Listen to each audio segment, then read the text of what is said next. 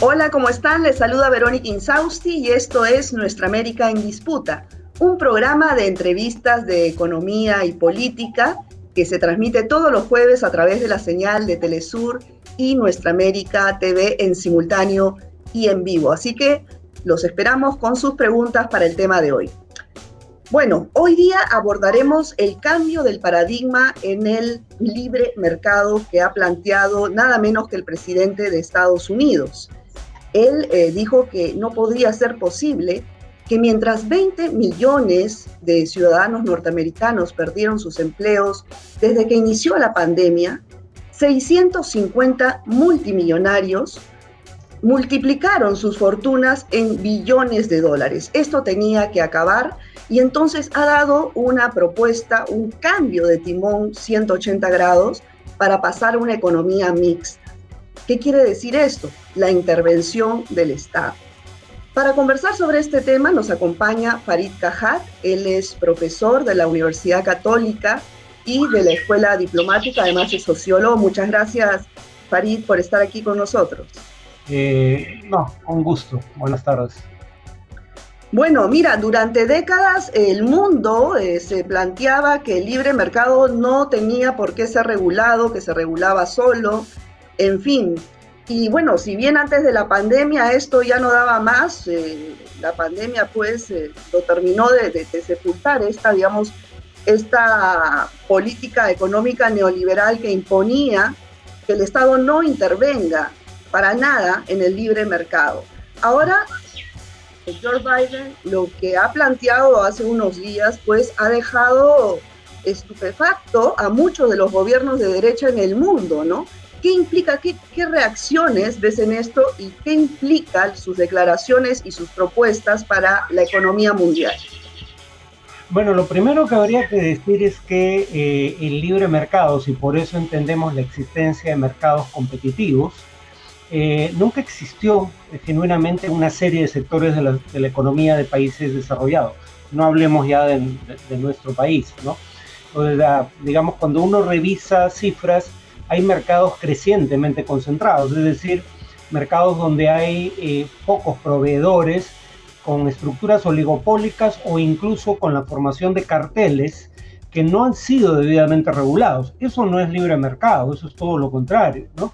Eh, y en segundo lugar, eh, incluso si alguien negara lo que acabo de decir y dijera que lo que teníamos era libre mercado, habría que añadir que el Estado intervino en circunstancias críticas tanto en Estados Unidos como en el Perú, pero habitualmente en favor de grandes grupos de interés, no tanto o no en la misma proporción de la mayoría de la población. Por ejemplo, cuando se produce la crisis financiera de 2000, empieza diciembre de 2008, pero sus efectos se sienten fundamentalmente en 2009, aunque inicialmente se deja eh, quebrar a un banco de inversión importante, Lehman Brothers, por el efecto sistémico, ese es el término que utiliza el secretario del Tesoro de la época, eh, por el efecto sistémico que futuras quiebras de bancos de inversión pudieran tener y por el efecto que la quiebra de Lehman Brothers ya había tenido sobre eh, la bolsa de valores, eh, se aprueba un programa de, ayuda para ah, compañías de seguros, bancos de inversión, con fondos federales de más de 700 mil millones de dólares.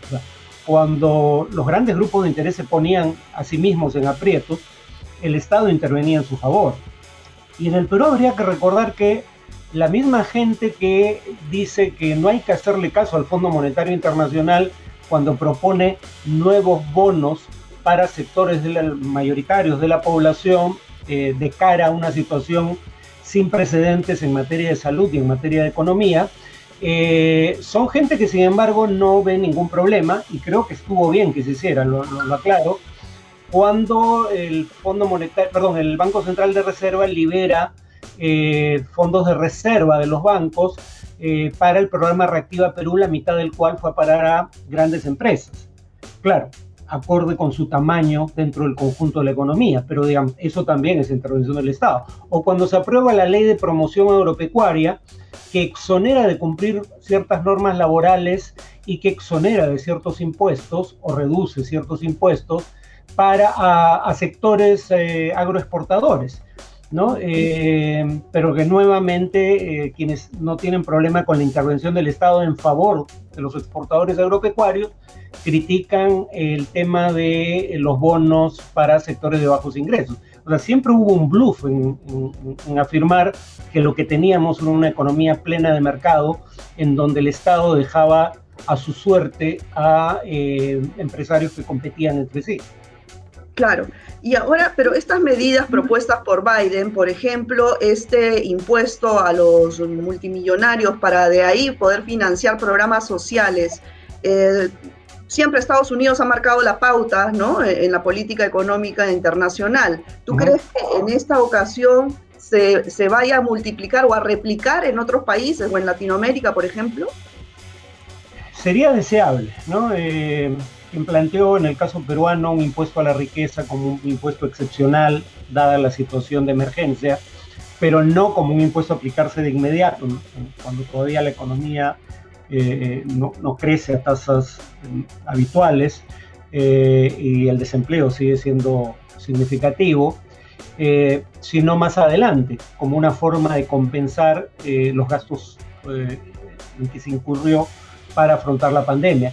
En el caso de Biden, sin embargo, habría que aclarar que, si no me equivoco, lo que él quiere en buena medida es restablecer niveles de impuestos que existían antes de Trump. Trump redujo ciertas eh, tasas impositivas, eh, redujo impuestos a los sectores de clase media, digamos, pero redujo también impuestos, los impuestos sobre las sociedades, le llaman en inglés, o sea, los impuestos a a la renta, presumo que sería, eh, y, también ganancias de capital de corporaciones individuos de altos ingresos que fueron reducidos por Trump. Y esos fueron reducidos de manera permanente. Los impuestos de la clase media se, redujeron de manera temporal. Y, lo último que diría, eh, esto es algo que propone Biden, pero va a tener que negociar con los republicanos, eh, por una sencilla razón. El programa de estímulo que ya se aprobó es un programa que se aprobó bajo una modalidad que se debe llamar reconciliación en los Estados Unidos. Lo que en buen romance quiere decir eso es que se podía aprobar con la mitad más uno de votos en el Senado, mitad más uno con la que cuentan los demócratas, dado que cuando hay empate a 50, que es lo habitual, dirime la, vicepresidenta. ¿no? Eh, pero esta medida impositiva va a tener que ser aprobada por mayoría de 60 sobre 100 senadores, porque muy probablemente los republicanos apelen a un mecanismo llamado filibuster, que hace que para evitar que, por ejemplo, algunos senadores hablen por días, literalmente ha habido casos de más de 12 horas continuas, e impidan la adopción de una decisión, se requiere de 60 votos. Y los demócratas no cuentan con 60 votos. Lo que sí se puede decir en favor de Biden es que su discurso va en la dirección correcta, en mi opinión. Claro, claro. Y bueno, sí, depende definitivamente de la aprobación en el Senado, ¿no? Pero, pero después de cuántas décadas, eh, la potencia mundial que es Estados Unidos da el, primer paso frente a los demás países de derecha para dar este golpe de timón y, y plantear a la intervención del Estado hacia una economía mixta, ¿no? Porque tiene 30, eh, tres décadas, por, lo menos 30 años, de una economía neoliberal. No es economía mixta estricto senso, porque no es, el énfasis no está puesto en el papel del Estado como empresario, pero sí en el papel regulador y el papel de estímulo, digamos, como fuente de recursos para estimular la actividad económica y para tender una red de protección social garantizada por el Estado. Eh, eso no ocurre desde Lyndon B. Johnson, ¿no? Estamos hablando de mediados de los 60. De hecho, Lyndon B. Johnson, cuando firma las, las normas sobre derechos civiles en el año 65, él era un demócrata sureño, venía de Texas. Él dice, he regalado el sur al Partido Republicano por una generación. Se equivocó, regaló el sur al Partido Republicano por varias generaciones, hasta el día de hoy. Han pasado más de 50 años pero él era consciente de que las medidas progresistas que adoptó, la gran sociedad, eh, los derechos civiles, bueno, uno diría derechos civiles debería ser una medida liberal, ¿no? o sea, no es privativo de la izquierda, defender los derechos humanos de los afroamericanos, ¿no? No, debiera serlo. Eh, pero nadie desde Lyndon B. Johnson había hecho algo así. La razón por la que Lyndon B. Johnson no pasa a la historia como un icono del progresismo estadounidense. Por la primera es que él, curiosamente, igual que Biden y antes que ellos, igual que Roosevelt, no venían del ala izquierda del Partido Demócrata. Si acaso venían, en el caso de Johnson, del ala conservadora. Como dije, era un demócrata sureño. Esos eran todos conservadores. Eh, en el caso de Biden, en el caso de Johnson y en el caso de Roosevelt, cambian en el gobierno. La otra razón por la que Johnson no figura con más prominencia en los libros de historia es porque es quien escala la infausta guerra de Vietnam. Y ahí habría que decir que presidentes que han sido progresistas en agenda interna no necesariamente lo han sido en materia de política exterior. Ahora, eh, otro de los, bueno, ayer mismo ha sorprendido gratamente a, la población mundial George Biden. Eh, pidiendo que se liberen las patentes de las vacunas, ¿no? Eh, ¿Qué tanto puede presionar él frente a, toda esta organización de, concentración, de oligopolio, digamos, de laboratorios a nivel mundial que están manejando hoy en día la comercialización y distribución de vacunas? Bueno, primero Estados Unidos representa la cuarta parte de la economía mundial.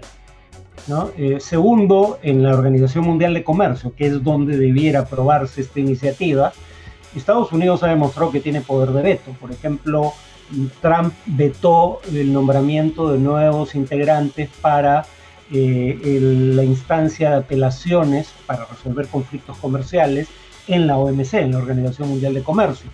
Eh, y por último, varias de las vacunas que están siendo comercializadas Pfizer, Johnson Johnson, hasta donde recuerdo son de matriz norteamericana. Entonces, eh, por un lado, estamos hablando del actor con más poder de negociación en el sistema internacional, que se va a poner del lado de una mayoría de países en desarrollo que ya proponían eso, liberar eh, o suspender temporalmente los derechos de patente.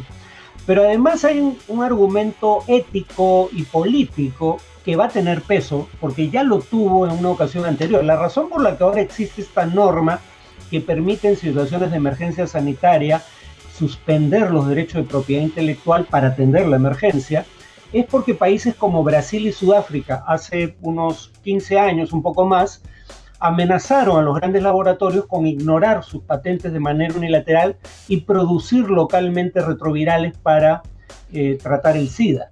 Ahí es que se introduce la actual legislación. Las farmacéuticas y los países donde están eh, afincadas no quisieron dar la pelea por evitar que se produjeran retrovirales para tratar a gente de bajos ingresos en países eh, de, medianos ingresos, como Brasil, bueno, Sudáfrica sería incluso un país de altos ingresos. Pero aquí la idea era producir retrovirales para gente que no podía pagarlos. Eh, y el tema es que eh, probablemente ese efecto, lo que dan en llamar en inglés name and shame, funciona aquí. ¿Quién querría presentarse como el que se opone a algo que apoya a los Estados Unidos y más de 100 países en desarrollo y que se cae de maduro? Está amparado en los acuerdos de la OMC sobre, digamos, derecho de propiedad intelectual en temas vinculados al comercio. Y no es que eh, los países de bajos ingresos que se beneficiarían estén en condiciones de obtener en este momento la vacuna comercialmente. O sea, no es que te van a dejar de comprar, porque incluso si te la compraran no tienes capacidad de entregarla probablemente en lo que resta del año. Entonces eh, es precisamente la figura del perro del hortelano. Yo hubiera esperado que fueran los europeos quienes tomaran esta iniciativa, que siempre han creído ser más progresistas o avanzados que los Estados Unidos pero en favor de los europeos habría que decir que ellos estaban haciendo lo mismo que ha hecho Biden. Biden primero esperó asegurarse que, que se vacunara la mayoría de los adultos norteamericanos y que los laboratorios hubieran podido vender una cantidad significativa de vacunas antes de hacer esto, porque esperó más de 100 días después de ir a bueno, ojalá, ojalá, ¿no? Que sea así, porque bueno, según la Organización Mundial de la Salud, si se le liberaran las patentes, eh, en, un año estaría toda la población mundial vacunada, ¿no? Ahora, otro, otro de los puntos importantes que, dijo Biden en su última presentación en el Congreso es que eh, que Wall Street no había construido los Estados Unidos, sino la clase media, ¿no? Y en ese sentido eh, habría que rescatar los sindicatos y escucharlos más a los sindicatos. Ahora, ¿cómo, ¿cómo crees que, pueda tomar los gobiernos de derecha de, América Latina este mensaje cuando han sido los que han desaparecido a los sindicatos en nuestra región. Ah, eh, no les va, obviamente no les va a gustar. Bueno, no es la misma la situación en todas partes, ¿no? El movimiento sindical argentino es importante. Está dividido, a diferencia del pasado, que era en su gran mayoría peronista, pero incluso el propio sindicalismo peronista está dividido, pero es un movimiento influyente. En Brasil habría que recordar que el primer presidente de izquierda en la historia de Brasil eh, era un líder sindical antes de dedicarse a la política. Pero en los países andinos sí los sindicatos han perdido fuerza, ¿no? Y en Centroamérica fueron diezmados durante la guerra interna, en, Colombia también, de hecho sea de paso, ¿no? Eh, en Colombia eh, paramilitares e incluso fuerzas del orden dan muerte a más de 100 dirigentes sociales cada año, desde que se firmó el acuerdo de paz con las FARC. Eh, pero el tema es que además Biden ahí da, eh, no da puntada sin hilo, porque él es consciente de que lo que hubo en materia de estado de bienestar en Estados Unidos fue producto de la capacidad de negociación que tenían sindicatos que agrupaban una proporción mucho mayor de la población económicamente activa de la que agrupan hoy en día. O sea, los sindicatos no, se dice los sindicatos perdieron fuerza porque la, la estructura de la economía cambió. Pasamos de una economía basada en industrias que contrataban obreros con relativa baja calificación laboral a una economía más basada en servicios con trabajadores con mayor nivel de calificación laboral, menos proclives a sindicalizarse. Eso tiene un elemento de verdad, pero, eh, pero en realidad la principal explicación, del, o probablemente una de las principales, hay quienes dirían que es la, la mecanización o la robotización que sustituye mano de obra. Pero una de las principales razones por las cuales se ha deteriorado la distribución del ingreso en países desarrollados es porque eh, los trabajadores tienen menos poder de negociación, en parte porque hay menos sindicatos o hay menos proporción de la población económicamente activa sindicalizada. Biden es consciente de que eso podría cambiar no solo por acción de los demócratas en el gobierno, sino por presión social. Recordemos que la razón por la que eh, el policía que mató a George Floyd fue condenado, cosa que casi nunca ocurre. El 98% de homicidios eh, cometidos por policías en Estados Unidos eh, no terminan en condena, eh, la gran mayoría ni siquiera va a juicio. Pero era difícil no condenar a este personaje, primero, bien, existiendo evidencia fílmica, ahí está el papel no solo de los teléfonos celulares con capacidad para filmar, sino de las redes sociales, que apelan a Internet para hacer de acceso universal la información, sino además el hecho de que habíamos tenido las mayores manifestaciones por los derechos civiles en la historia de los Estados Unidos, incluso mayores que las de los 60 en el año eh, eh, inmediatamente posterior a eh, ese asesinato. Claro, ahora no, tú coincides en, que, bueno, las propuestas de Biden han sido puestas ahí por, la, por el clamor popular, porque este sistema ya no da más y había que cambiar algo para, en el fondo, no, no cambiar las, eh, digamos, las, que las políticas más eh, interesantes para defender desde el sistema neoliberal, ¿tú crees que ha tenido que ceder ante la demanda de la población? Bueno, convengamos en que hay una presión desde la calle, pero también hay una presión desde los eh, organismos de cabildeo, los lobbies, ¿no? lo interesante es que parece estar cediendo más por lo menos hasta ahora, a la presión de la calle, pero tiene presión por ambos lados. Eh, la forma de ver esto creo que es la siguiente. Hay entidades que se dedican a establecer un ranking con puntaje de eh, los patrones de votación de los congresistas. Eh, más a la izquierda o más a la derecha según el puntaje que obtengan. Biden fue senador, así que sabemos cuál era su patrón de votación. Eh, Biden eh, votaba siempre eh, era el fiel de la balanza. Biden siempre votaba con el senador medio dentro del Partido Demócrata, o sea, eh, nunca estaba alineado ni con la derecha, o generalmente no estaba alineado ni con la derecha ni con la izquierda.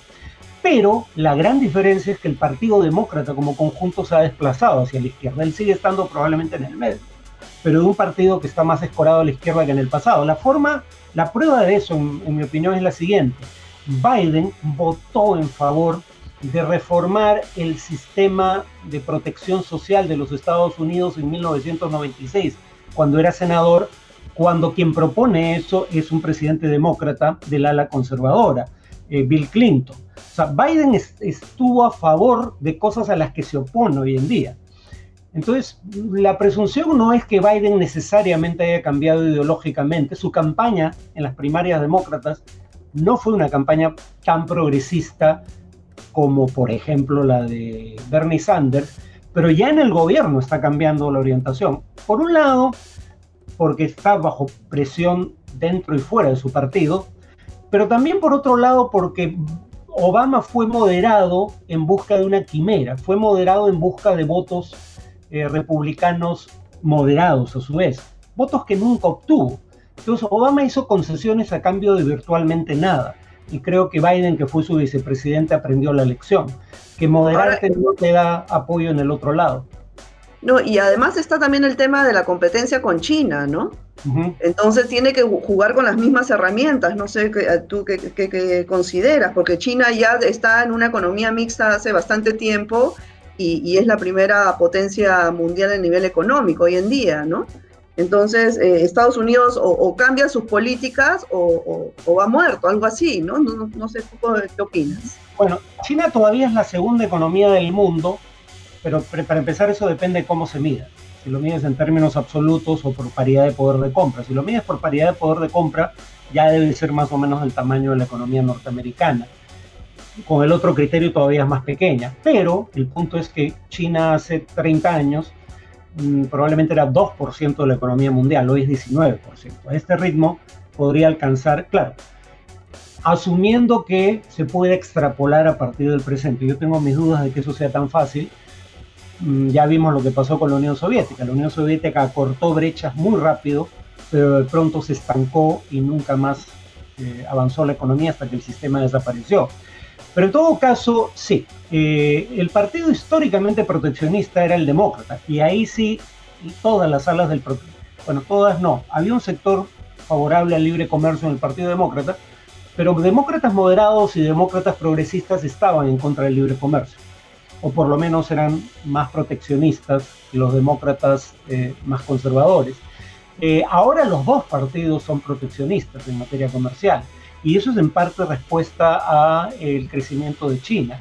Hay el argumento además parcialmente válido de que China no cumple siempre las reglas de un comercio justo, y son las reglas de la OMC, no es algo, ¿qué cosa es lo justo? es aplicar las reglas internacionales. Pero la prueba de que no es un tema únicamente de justicia eh, es que, por ejemplo, los países desarrollados también subsidian, así como China subsidia a sus empresas industriales, los países desarrollados tienen amplios subsidios agropecuarios que se niegan a negociar en foros eh, comerciales internacionales, también subsidian algunas de sus industrias eh, y en el caso de Trump lo dijo explícitamente, lo que quería era reducir el eh, déficit comercial. Si tú lo que quieres es que se cumplan las reglas y que la competencia sea pareja, te centras en las reglas. Pero aquí se estaba centrando en los resultados. Él quería eliminar el déficit comercial con China o reducirlo, cuando menos. Esa es, una, eso es la prueba ácida de que era proteccionista. Ahora, mirando hacia América Latina, ¿no? Colombia ha sido históricamente uno de los países que, ha seguido al pie de la letra lo que diga Estados Unidos en materia política, económica, en fin. Pero hoy en día Iván Duque este, enfrenta a, prácticamente toda la población colombiana que se ha levantado frente a estas eh, a este intento de reforma tributaria que lo tuvo que que, parar, por un lado, porque esta reforma tributaria seguía grabando a la clase media y estaba, digamos que la oligarquía estaba intocable, ¿no? Entonces, pero esto ha traído mucha represión, hemos visto en estos días decenas de muertes, Entonces, eh, ¿cómo queda acá, por ejemplo, estos gobiernos tipo el de Iván Duque o el de Bolsonaro, estos de, ultraderecha, por así llamarlo, o simplemente, um, ¿cómo lo ves tú? Que se, um, digamos que su, escudo es la ultraderecha, pero finalmente solamente trabajan para, para intereses particulares. O sea, ¿cómo, ¿cómo quedan estos gobiernos con la nueva postura de George Biden en, los temas económicos y políticos? A ver, yo diría para empezar que la mayoría de gobiernos de toda orientación están en problemas, ¿no? Porque América Latina ha manejado particularmente mal la pandemia. Eh, tenemos el 8% de la población mundial, América Latina y el Caribe, y tenemos aproximadamente 25% de las muertes o alrededor de la cuarta parte de las muertes por COVID-19 en todo el mundo. Eh, y la caída de las economías latinoamericanas fue de las mayores en el mundo. Eh, entonces, salvo probablemente por Costa Rica y Uruguay, Uruguay ahora tiene problemas. Bajo el gobierno de izquierda la pandemia estaba controlada. Ahora, digamos que está, hay un recrudecimiento de casos, pero probablemente no sea tan grave como lo que hemos vivido en el Perú. Costa Rica, o sea, los dos países que tienen un sistema público de salud de cobertura universal. Son los que mejor han manejado la pandemia en América Latina y el Caribe. El resto lo ha manejado relativamente mal, incluyendo Chile, que es el que más ha avanzado en vacunación, eh, y algunos muy mal, como Perú, particularmente mal. Entonces, a todos los gobiernos les ha ido mal, no solo a los gobiernos conservadores. Dicho eso, sin embargo, eh, uno, eh, a Colombia también le ha ido particularmente mal. Para empezar, porque eh, sus, este no es el primer intento de cambios legislativos en materia tributaria del gobierno de Duque, es el tercero. Y aunque no es tanto el caso de este último que fue retirado, pero también es el caso de este último, en los tres en su conjunto, el efecto de la reforma tributaria era regresivo, a su efecto sobre la distribución del ingreso. Acá hay gente que dice reforma tributaria igual que lo que propone Castillo y miren las consecuencias. Primero, Castillo no propuso reforma tributaria, eso fue Juntos por el Perú. Pero segundo, no todas las reformas tributarias son equivalentes. Juntos por el Perú, el énfasis estaba puesto en que pague más el que más tiene. En Colombia el énfasis estaba puesto en que pague más la clase media e incluso los pobres.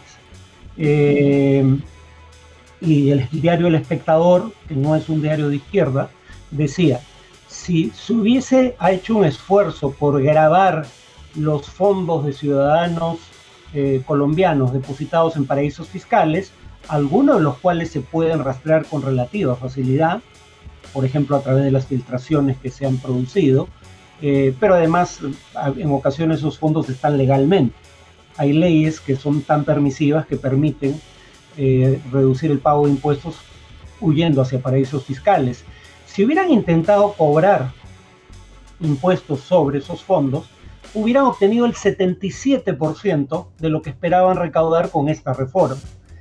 Y en el caso colombiano, la cereza en el pastel es que, igual que Chile, y en mayor medida que Chile, tiene una policía, por lo menos sectores de la policía, militarizadas, que eso es problemático porque los policías tienen una preparación distinta a los militares precisamente porque tienen que lidiar con población civil.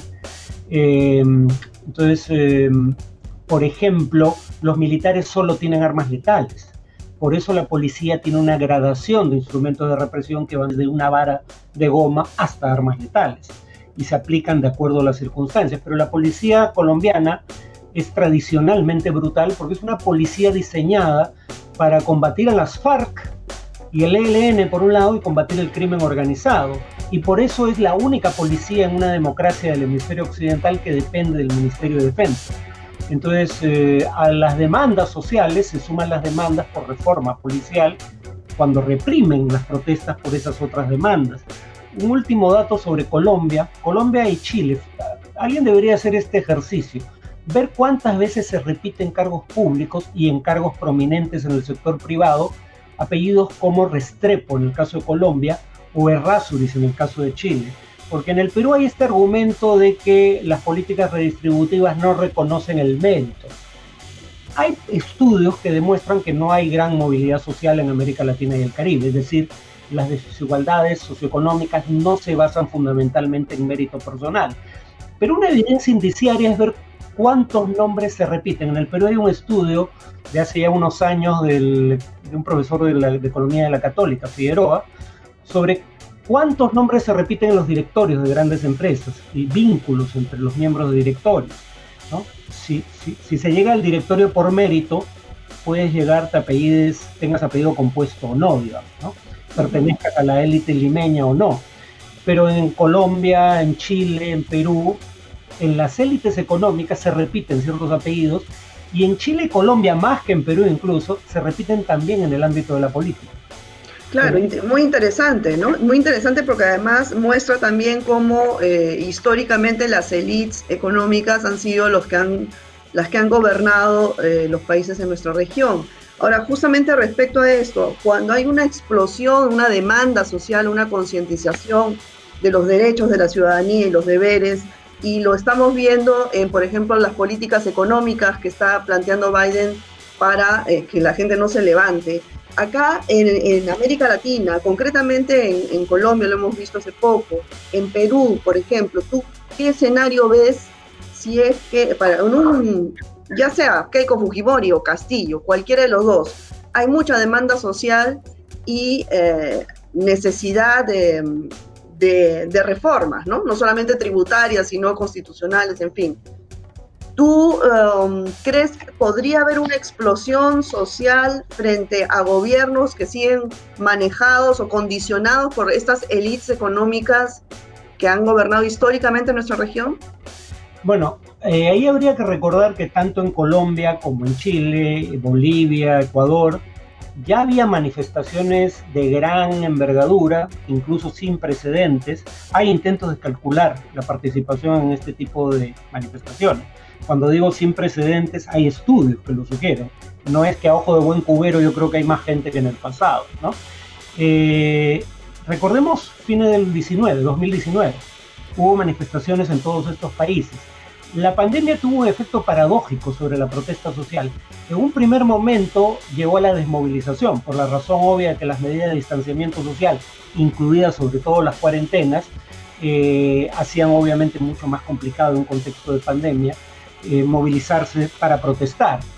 La paradoja, sin embargo, es que cuando llega la fatiga con las cuarentenas y en general con las medidas, las restricciones sociales y eh, los efectos económicos de la pandemia, resurgen las manifestaciones, pero a las viejas demandas que todavía permanecían insatisfechas, se unen las demandas propias de la pandemia los problemas de salud pública y los problemas económicos asociados a la pandemia.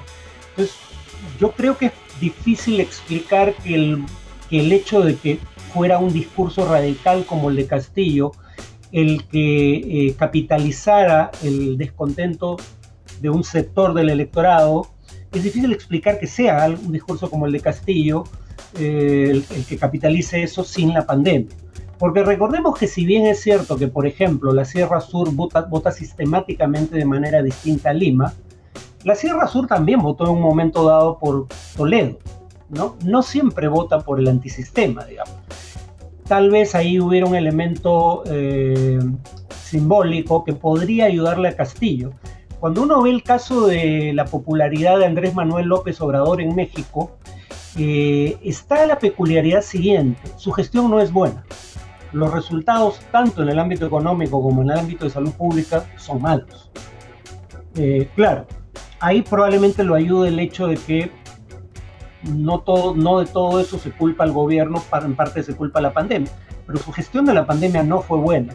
Sin embargo, la popularidad de López Obrador sigue siendo alta, y esto es una presunción mía, porque hay un elemento de identificación simbólica con él. Es es, un, es más cercano al mexicano medio, no proviene de las élites tradicionales, como si era el caso de Peña Nieto, por ejemplo, eh, y tiene fama de incorruptible eh, frente a la amplia corrupción desplegada en años anteriores.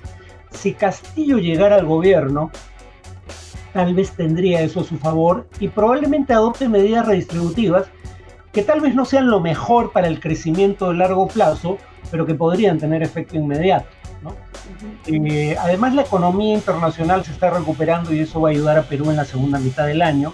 Además, en la segunda mitad del año ya vamos a tener a la mayoría de la población vacunada.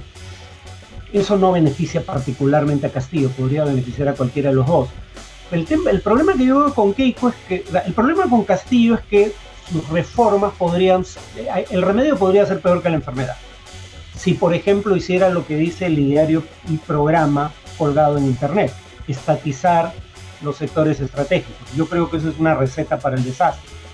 Eh, más allá del, debate sobre si el, Estado es buen o mal administrador de empresas, está el tema de que te vas a meter en juicios por años, te van a intentar embargar bienes en el exterior, el Estado peruano va a dejar de ser sujeto de crédito, te metes en líos que son absolutamente innecesarios.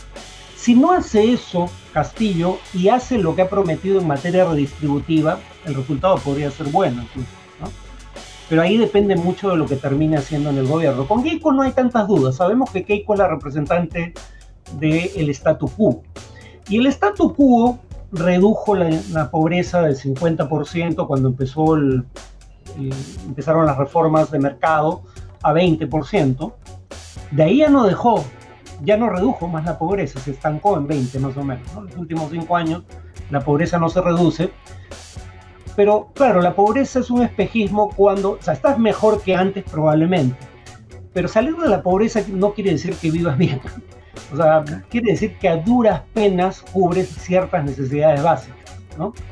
Eh, entonces, ella representa la continuidad de este modelo que sí generó crecimiento y que sí redujo la pobreza, pero que ha generado una corrupción rampante. Este, yo creo que la corrupción es una característica del modelo, porque se quería instituciones públicas débiles para que pudieran ser cooptadas, sea por el gobierno para fines autoritarios, como hizo Fujimori, eh, sea por grupos de interés privados para penetrar el Estado y obtener concesiones corruptas, como fue el caso del Lavallato o el caso del Club de la Construcción. Entonces, Keiko podría ponernos en una, no tan grave como la actual, pero podríamos terminar en cinco años en una situación más parecida a la actual, de lo que consideraríamos deseable, digamos. Bueno, bueno, se nos ha ido el tiempo, Farid, pero yo quería terminar con una eh, pregunta para em, ver tú qué consideras. Eh, bueno, esta, la pandemia definitivamente ha traído eh, cambios em, que bruscos que probablemente antes ningún gobierno hubiese tomado decisiones como las que ha planteado Biden, ¿no? Eh, ¿Tú crees que estamos eh, yendo hacia un una modelo económico, una, economía de mercado mixta?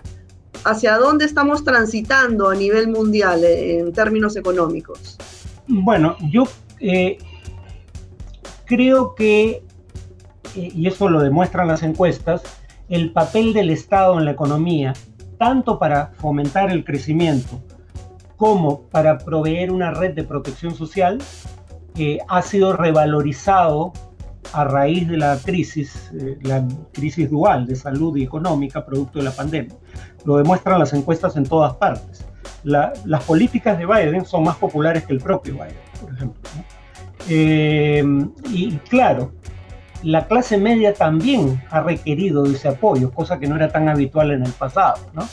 Eh, entonces, probablemente estos cambios estén aquí para quedarse porque tú ves libros como El Capital en el siglo XXI de, de Piketty, y Piketty una de las cosas que dice es, los eventos cataclísmicos, sean grandes crisis económicas, sean guerras, tienden a generar condiciones propicias para un gran cambio en las políticas económicas.